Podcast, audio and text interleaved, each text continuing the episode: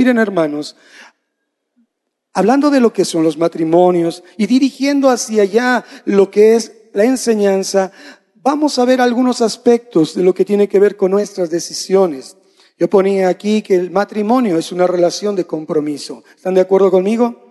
Es una relación de compromiso, una experiencia que no tiene comparación en la alegría y en toda la plenitud que trae para disfrutarla. Es una realidad y son las expectativas que buscamos cumplir, como los jóvenes que están ahora en su experiencia de prematrimonial. Pero también este llamado matrimonio incluye espinas muy filosas para nuestras vidas, dolorosas, y muchas, muchas adversidades, que todas ellas se conjugan en una cantidad de experiencias que pueden ser dulces, que pueden ser agradables, pero también traen amargura. Sin embargo, en todas y cada una de ellas, hermanos, en esos momentos difíciles se ve hasta dónde llega nuestro límite en paciencia, nuestro límite en confianza en Dios. El matrimonio es toda una escuela, toda una institución de aprendizaje, pero también ahí las derrotas nos enseñan a, ver la verdadera humildad, a refugiarnos y humillarnos bajo la poderosa mano de Dios.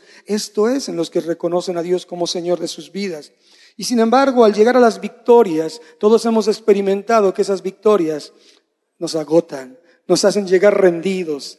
Llegamos, para, para, esto llegamos, pero nos cansamos, hermanos. Es decir, en todo sentido, el común denominador en los matrimonios no es la historia de fueron felices para siempre. No, ese es el momento donde empiezan a darse las circunstancias de la verdadera realidad de lo que es el matrimonio. Una impresionante responsabilidad para cada uno de nosotros.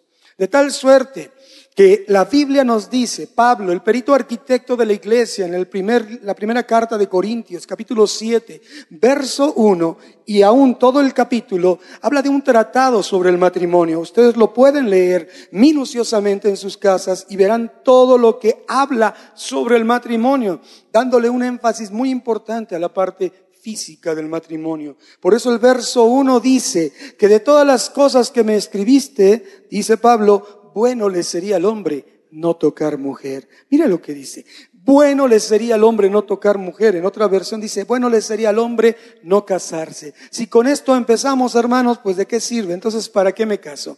Dice Ibis, dice Jesús, pues entonces mejor no me caso. Obedezco a Dios. Pero no se trata de eso, sino por la impresionante responsabilidad que implica ser una persona lista para el matrimonio y mantenerse en el matrimonio.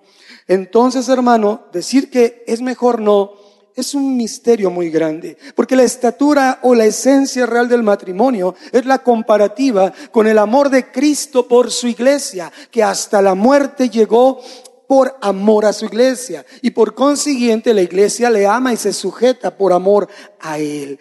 Es decir, entonces, que después de la relación más importante, que es nuestro relacionamiento con Dios, la experiencia del matrimonio viene a ser humanamente lo más profundo que podemos tener de relacionamiento en esta tierra.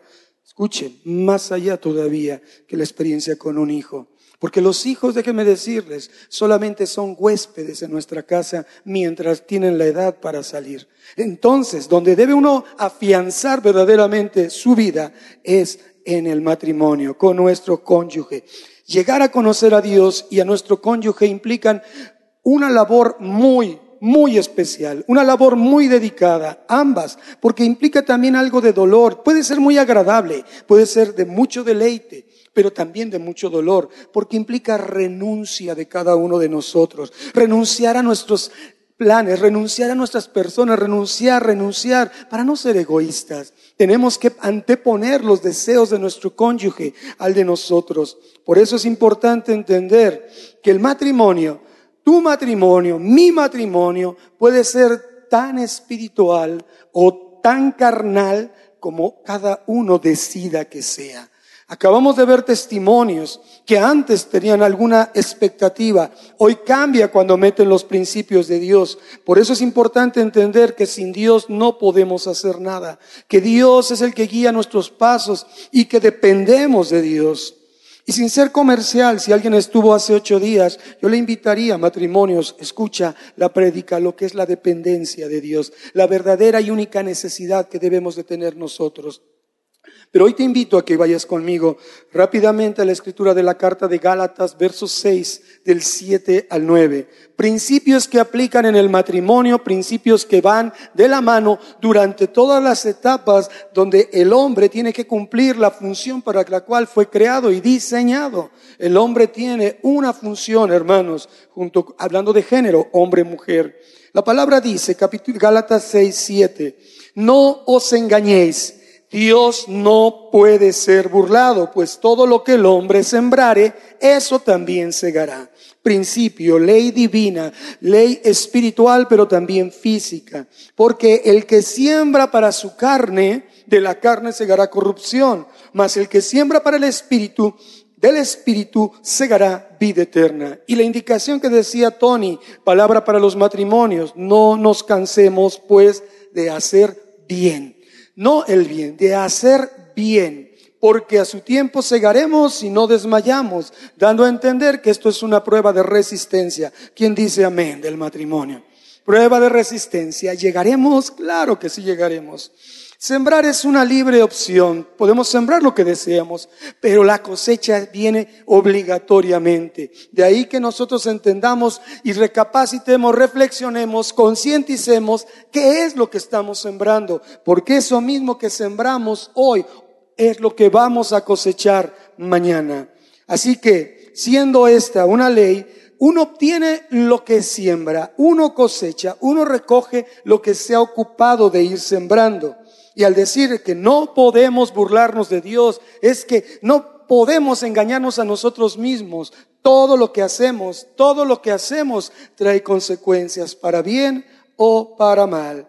Porque al sembrar para nuestros propios deseos, hermanos, necesariamente al sembrar para, sembramos para la carne y al sembrar para la carne estamos supuestos a sembrar cosas incorrectas a conductas incorrectas, pecaminosas, y entonces, ¿cuál será la cosecha? Error tras error, lamento tras lamento. Entonces, hermanos, hay algo muy interesante. La realidad aquí es que tú y yo no somos tan espirituales como nos vemos ahorita.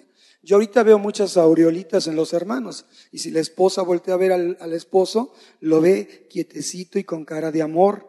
Aquí y la esposa ve a la, esposo ve a la esposa bien arregladita, bien bonita, ¿verdad? Pero ¿qué pasa en la casa? ¿Cómo nos vemos?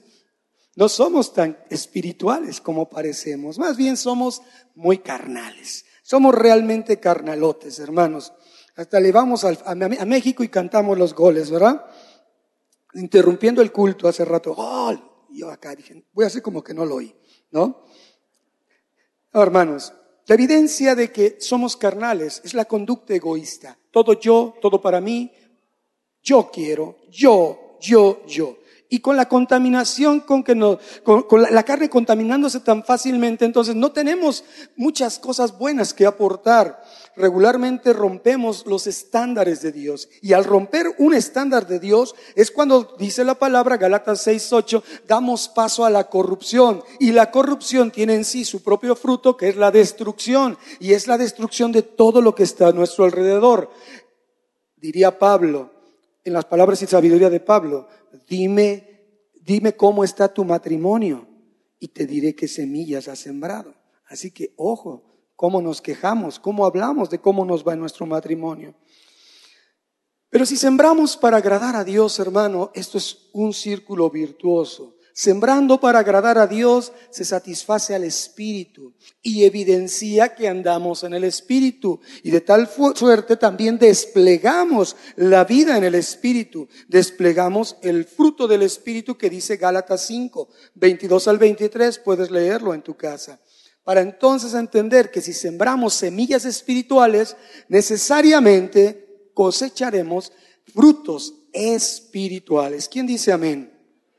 ¿Es fácil? No, no es fácil, hermanos. Hermanos, que usted lo dice porque usted cree, usted cree eh, que, que, es, que su vida no es la misma que la mía. Hermano, Yo no te puedo decir cómo es mi vida, sino hasta que la vivas, ¿verdad? Entonces, cada uno tenemos nuestras propias historias. Tenemos que entender que la cosecha correcta nos acerca a Dios, nos lleva a obtener su bendición y nos prepara para servirle mejor. Eso es, eso es lo que Dios está diciendo ahora, ser objetivos en lo que sembramos. Dios tiene un calendario, hermanos. Sí, porque cada semilla produce su fruto en su tiempo.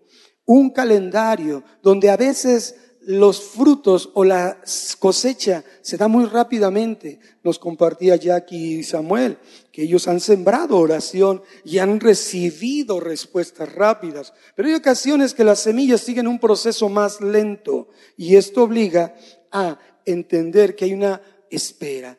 Toda cosecha va a depender de la semilla, de la calidad de la semilla, de la abundancia de esa semilla para obtener una buena cosecha. Semillas buenas, cosechas buenas, semillas malas,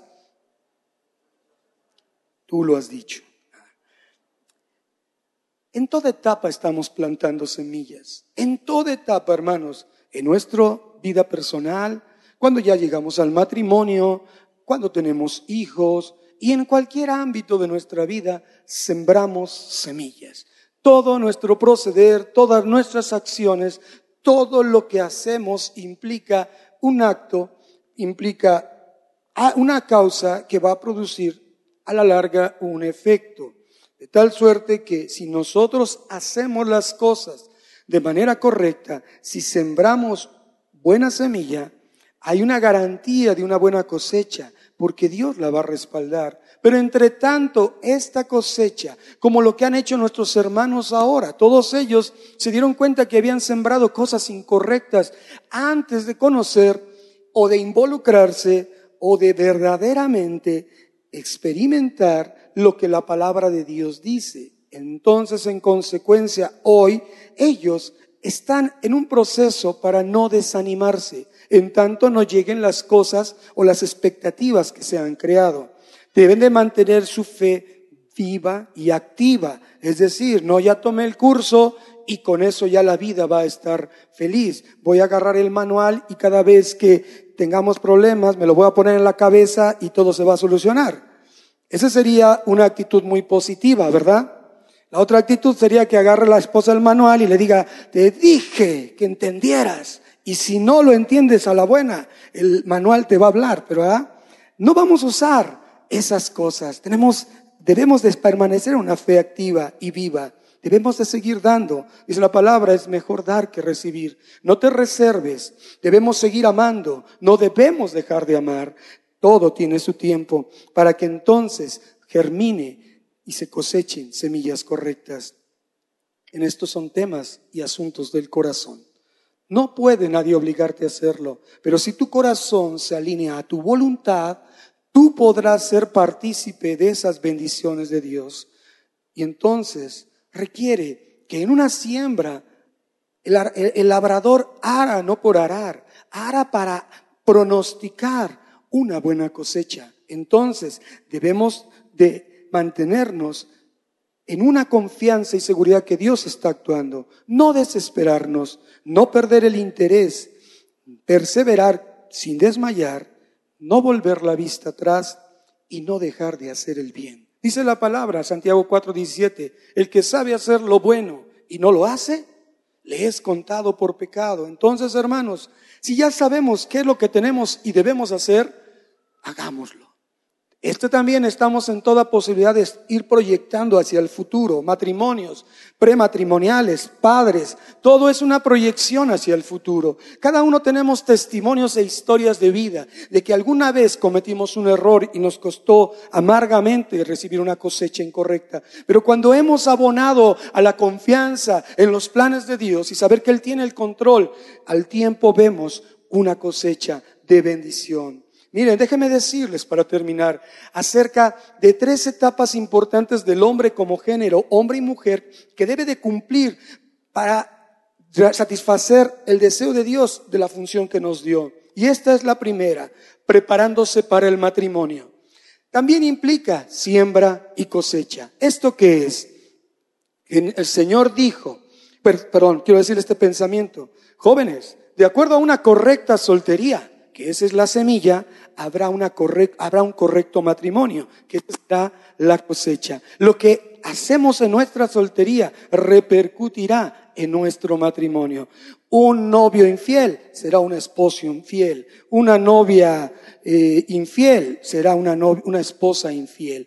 Todo repercute, siembra y cosecha. Entonces, el Señor ahí en Génesis 2.18 dijo, no es bueno que el hombre esté solo. Y esto implica un principio de siembra y cosecha. ¿Por qué? Porque en el hombre, Adán, fue creada una expectativa de parte de Dios para ser formado de acuerdo a un propósito. Sin ningún distractor, Adán se enfocó a lo que Dios le dijo que hiciera. Él fue obediente, cumplió su función, cumplió su misión, concretó los planes de Dios, se dejó formar por Dios, él maduró en Dios, creció en Dios, hasta llegar al punto de que Dios estaba satisfecho de lo que hizo ese hombre. Pero Dan jamás volvió a ver si por ahí había de casualidad algo que le gustara, no se distrajo, no se desenfocó. Él cumplió solo las expectativas de Dios y Dios dijo, una vez maduro, una vez completo, una vez pleno, una vez listo, dijo, no es bueno que el hombre esté solo.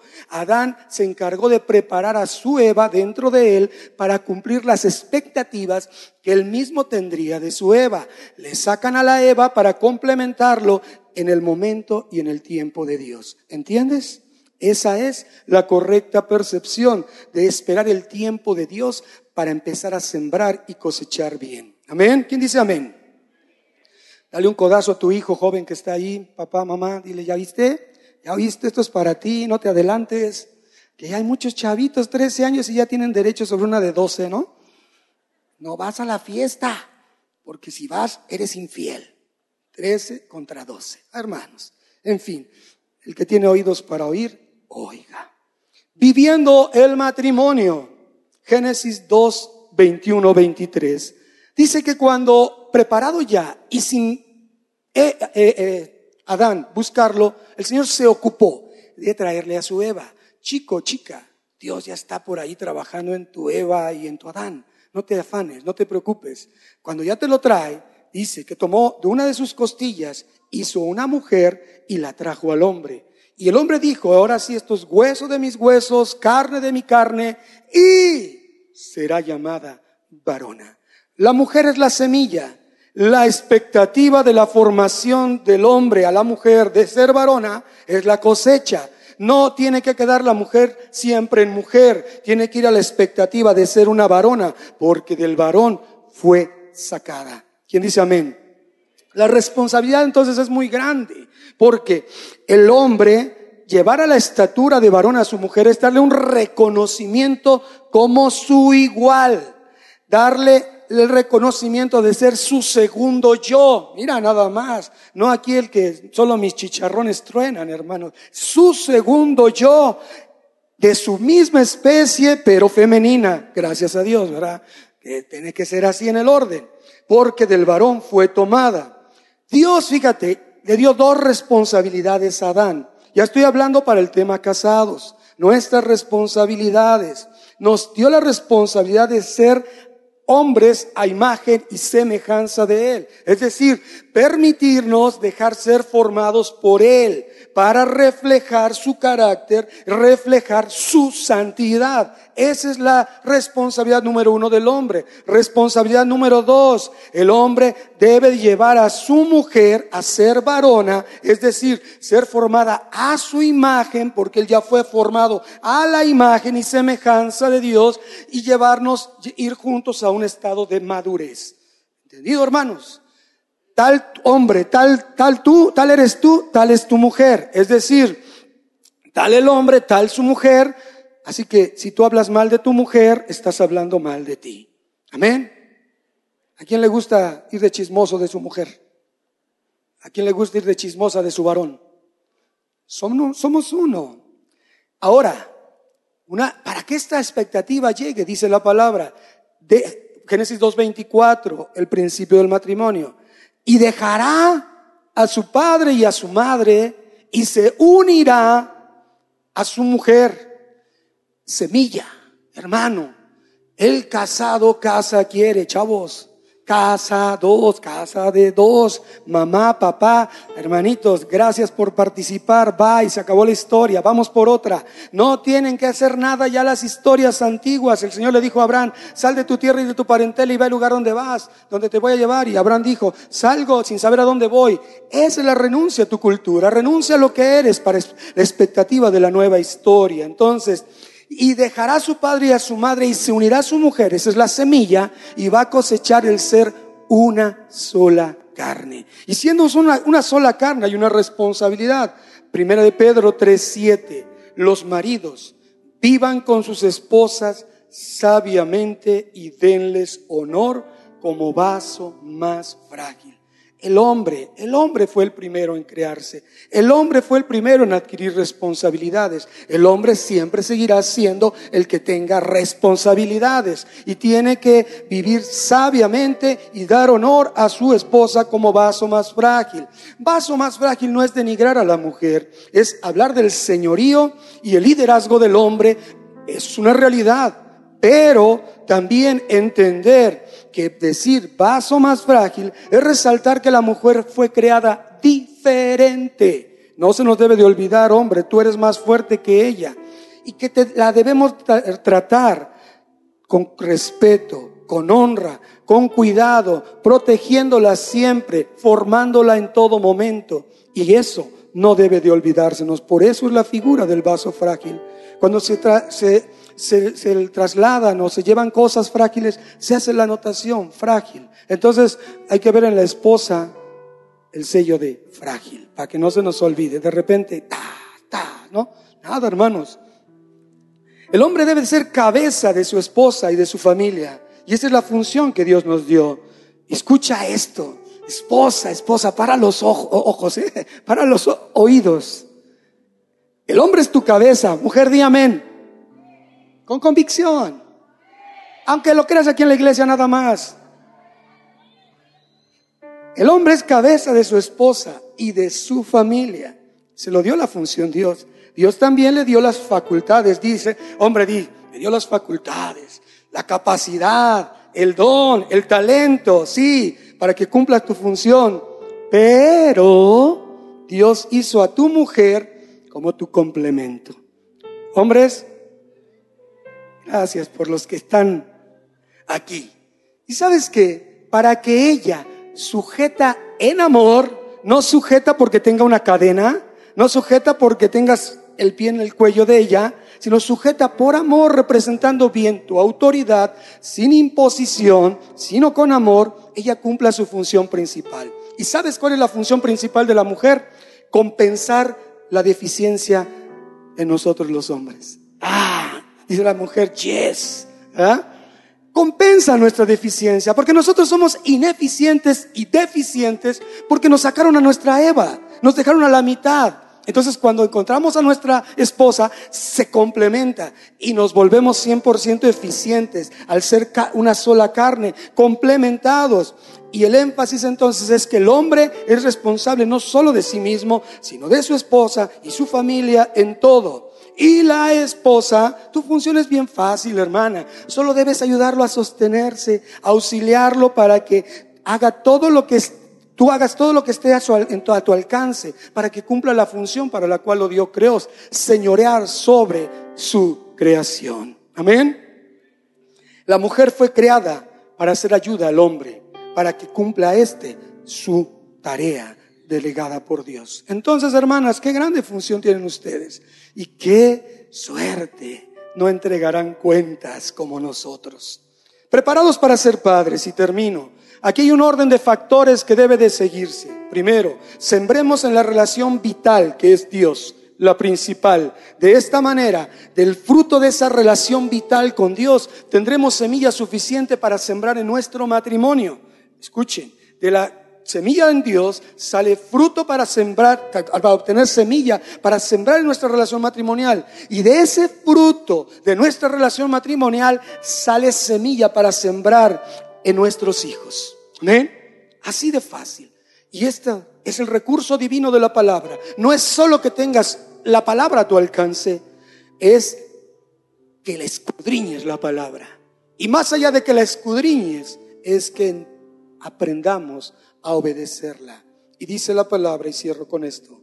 Por tanto, pondréis estas mis palabras en tu corazón, en vuestro corazón y en vuestra alma, y las ataréis como señal en vuestra mano, y serán por frontales entre vuestros ojos y las enseñaréis a vuestros hijos, hablando de ellas cuando te sientes en tu casa, cuando andes por los caminos, cuando te acuestes y cuando te levantes. Y las escribirás en los postes de tu casa y en, las, en tus puertas, para que sean vuestros días y los días de vuestros hijos tan numerosos sobre la tierra que el Señor juró a vuestros padres que les había de dar, como los días de los cielos sobre la tierra nuestra manera de conducirnos correctamente en el matrimonio como padres y aquellos que aspiran al matrimonio solo está fundamentada en la palabra de Dios. Pongámonos de pie, hermanos. Cierra tus ojos. Padre, en esta hora te damos gracias por tu palabra. Ha sido entregada, pero y al haber nos responsabilizamos de ella, Señor,